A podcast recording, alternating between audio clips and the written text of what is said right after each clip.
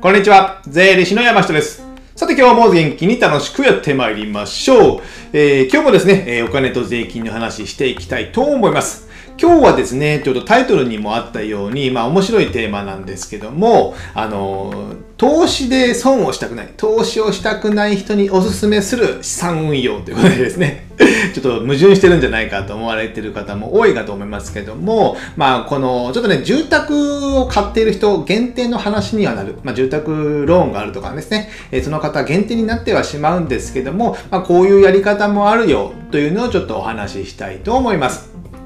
でですね、あの、まあ、投資ってやっぱ怖いじゃないですか。あの、まあ、イデコやね、ニーサとかいろいろ出てきたり、不動産投資やら、はたまたビットコインやらね、いろいろありますけども、やっぱ値上がりする可能性もある。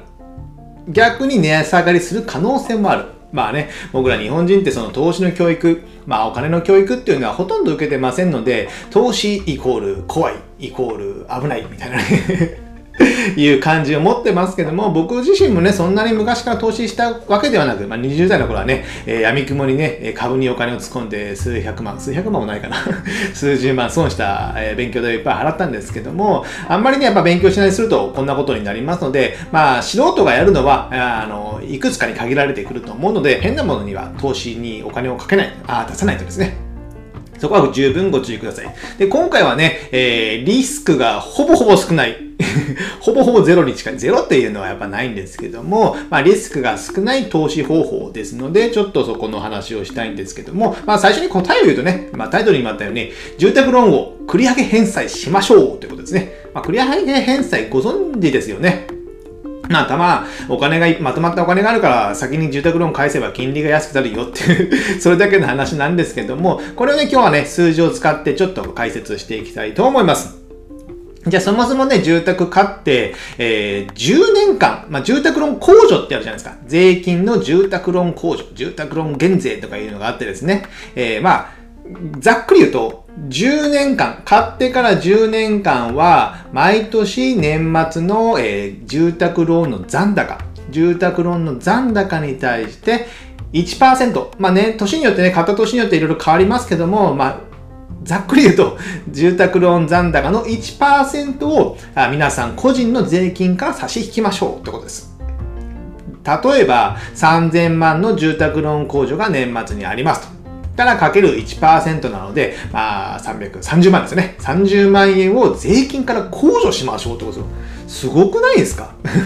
税金から30万控除してくれるんですよ。で、えー、それを10年間やってくれるんですよね。10年間。ですので、まあ、それが10年間続けば300万ぐらいになるってことですね。これをね、えー、住宅買った人にはあるんで特典であるんですけども、賃貸で借りている人には何ら特典がないという まこれはね、理由としては、国としては、あのー、やっぱ住宅を買う。買うということは何千万のお金が動くじゃないですか。そしたら、材料屋さん、その建築屋さん、いろんな営業マンとかがね、えー、お金が潤る。そしたらお金を使ってくれる。あとね、えー、家具を買ったりとかね。なんなら家まで買い替えようか、買い替えようかね。そういうこともあるので、そうすると、あの、経済、お金が動くじゃないですか。そのために、え買ってもらえば、まあ、その減税した分以上の、まあ、利益や税金が返ってくると、まあ、いう算段で、え住宅ローン控除、減税があるってことですね。なので、まあ、住宅ローン控除は、今はね、まあね、残高の1%、年末残高の1%で、1年間最大40万円です。40万円。ですので、10年間あるとすれば、最大400万円の税金の控除があるんですよ。すごくないですか？賃貸にはないとね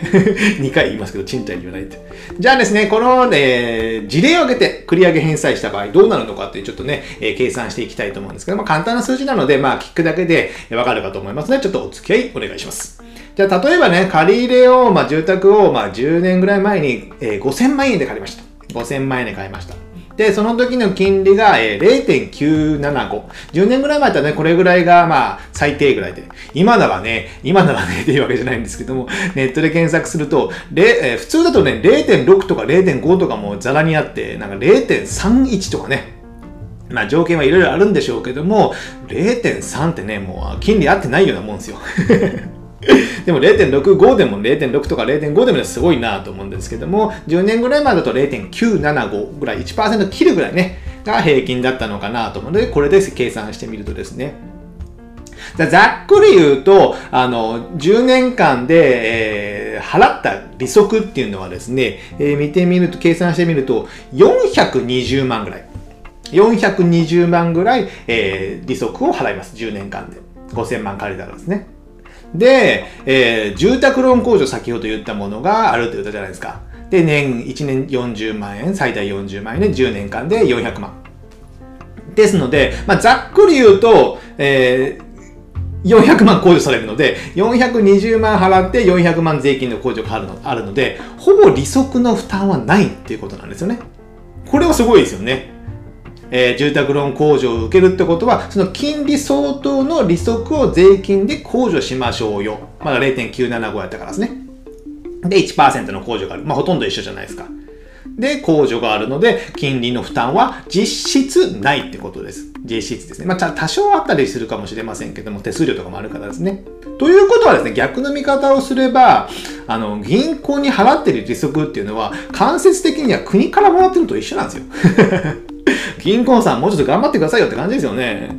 企業登録してくださいよって感じですよね。んなことはいいんですけども、まあそういうからくりになってる。だからね、銀行もどうなのかなって僕はね、えー、思う次第です。まあ、住宅ローンが控除があるから家を買うわけではないんでしょうけども、それの恩恵もあったからこそ銀行は成り立っているというのもあるから、まあ住宅ローン控除も、まもっと安くなってるっていうのがあるんでしょうね。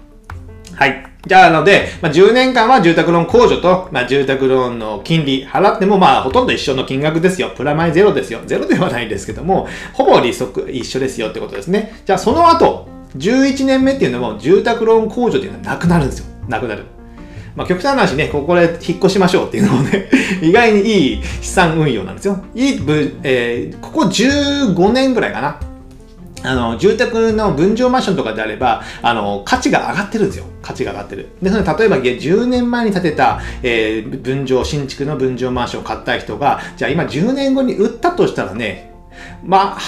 8掛けには絶対なってないです。9掛け、もしくは場所によっては、ほぼ買った値段と一緒の値段で売れる可能性があるので、まあ、今だ、今を言えば、投資としては大成功なんですよね。大成功。なので、住み替えて、えー、次の新しい 10, 10年後に、11年後に住み替えて新しい分譲マンションを買って、そこからまた10年住宅ローン控除を受けることは可能です。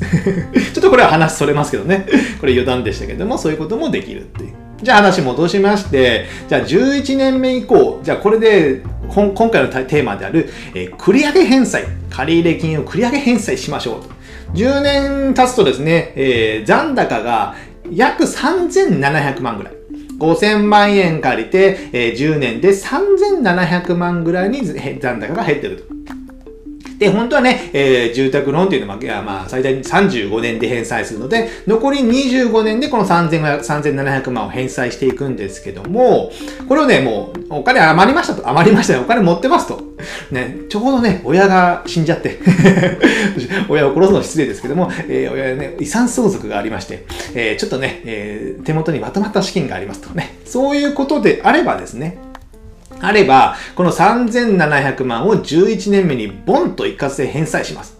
そうするとですね、えー、本来20残り25年で払うべき利息っていうのがですね、見てみると470万ぐらいなんですよ。470万ぐらい。まあ、さっきのね、利息と結構近い部分があるんですけども、やっぱね、当初10年目って結構ね、金利が大きいので、えー、その分があのあって、でも、どんどんね、金利はどんどん借り入れも減っていくので、金利が少なくなるので、25年で470万払うんですけども、この11年目で3700万全部返してしまったら、この470万を払わなくていい。金利の負担がないってことなんですよね。ですので、これ考えると、まあ10%ちょっとぐらいは3700万に対して470万なんであるじゃないですか。そう考えると、まあ通帳に3700万置いておくよりも、えー、利回り、利回りじゃない、1回で終わるので、1年で470万プラスになったっていう感覚もあるのかなと思います。ですので、まあ、これ対象になる方は、その、まあ、親からね、遺産があったとかね、まあ、そもそもお金もちゃんと持ってましたと。そういう方であれば、あの、住宅ローン控除で金利相当10年間は国から補填がありました。税金でです。税金の控除があったからですね。で、11年目に3700万で一括で返済しました。したらその残り、えー、将来払うね、えー、利息も減りました。ということであれば、まあ5000万で家を買ったのと変わらないんですよ。変わらない。なので、もう本当にね、えー、資産運用やりたくない。ガチガチで、リスクを取りたくないでもお金をちゃんと持ってますよっていう方であれば、こういったように11年目以降に繰り上げ返済をすることによって、あの、金利相当も払わなくなくてよくてなる。これが470万25年でお得になると考えれば、まあまあまあいいのかなとは思います。ただね、ここまでね、金持ってる人ってまあ、まあ少ないじゃないですか。ですので、まあ、100万とか500万単位で貯まったら、えー、金、えー、繰り上げ返済をしていくような感じになるかなと思うんですよ。まあ、ざっくり言うと、まあ、100万払ったら、まあ、ざっくりですよ、本当10万が利息が安くなるとかね、まあ、10%弱ぐらいの利息が安くなると思うので、じゃあ100万円や定期預金や預金に置いておいても、えー、金利は0.001%しかつかないので、まあ10%弱ぐらいね、えー、その分の将来の利息が、えー、返ってくるじゃないね。えー、払わなくて、払わなきゃいけなか、いけない予定のものが払わなきゃ、払わなくて良くなるっていうだけなので、それが少なくなるので、まあそこのね、リスクが違う、リスクが取りたくないっていう方であれば、こういうね、繰り上げ返済もちょっとね、手数料もね、今ならね、今ならねっていうかね、結構ね、そのネットで手数、やれば繰り上げ返済の手数料はほぼかからないとかね、銀行によってはありますので、その手数料をちょっとね、一応ね、そこも確認しておいてください。えー、毎回ね、100万円ずつ払ってたら手数料がそこで1万か2万取られたらアホらしいじゃないですか。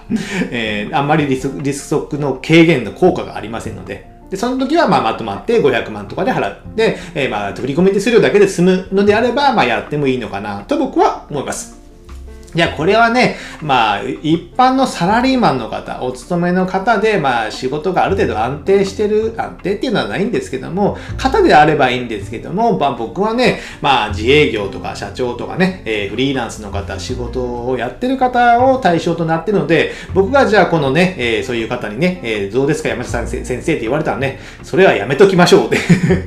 やっぱね、事業ってね、やっぱリスクがあるんですよ。例えば3700円持っててもね、何が今あるかわかんないので、個人で持ってお金持っているのであれば、持っといた方がいいんですよね。で、えー、何かあった時にすぐお金を出せるような状況にしておいた方がいい。まあ、2021年、えー、2020年ね、コロナウイルスとかいろいろ騒がせましたので、お金はね、えー、あって困ることはないと。